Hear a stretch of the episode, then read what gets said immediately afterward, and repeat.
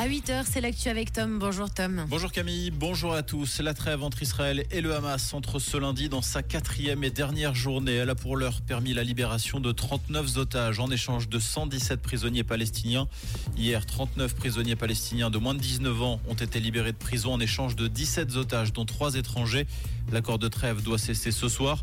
Ce dernier pourrait néanmoins être prolongé cette nuit. Le Hamas a indiqué chercher à prolonger cette trêve au-delà des 4 jours dans le but d'augmenter le nombre de prisonniers libérés.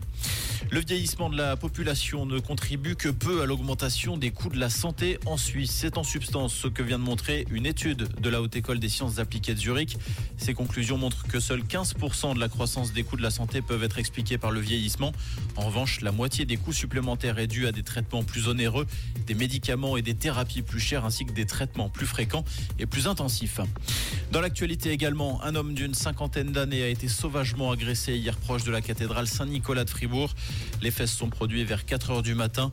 L'homme a été grièvement blessé après avoir reçu plusieurs coups de couteau, notamment au visage. L'agresseur a pris la fuite et n'aurait toujours pas été retrouvé. La police cantonale fribourgeoise a lancé un appel à témoins. En France, c'est aujourd'hui que s'ouvre le premier procès dans l'affaire de l'assassinat en 2020 de Samuel Paty, professeur d'histoire.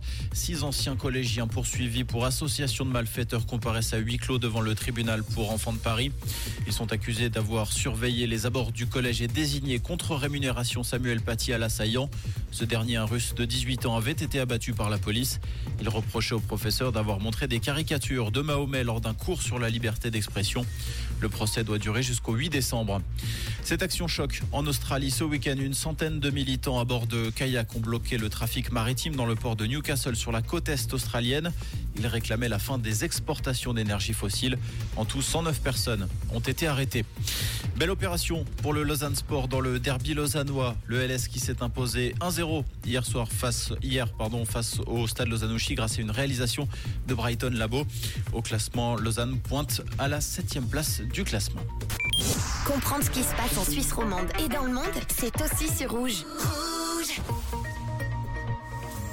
Côté ciel ce lundi, c'est le moment de remettre une paire de collants sous vos pantalons pour éviter d'avoir les jambes toutes froides. On a moins de degrés à Sainte-Croix, 0 à Marly et à Givisier, 3 degrés du côté de Vevey, avec pas mal de nuages hein, à prévoir en matinée et les premières pluies en journée. Pensez à garder votre parapluie dans la voiture ou au job, ce sera bien pratique. Et on attend également euh, pas mal de vent en soirée et notamment dans la nuit de lundi à mardi. Une toute belle semaine avec Rouge.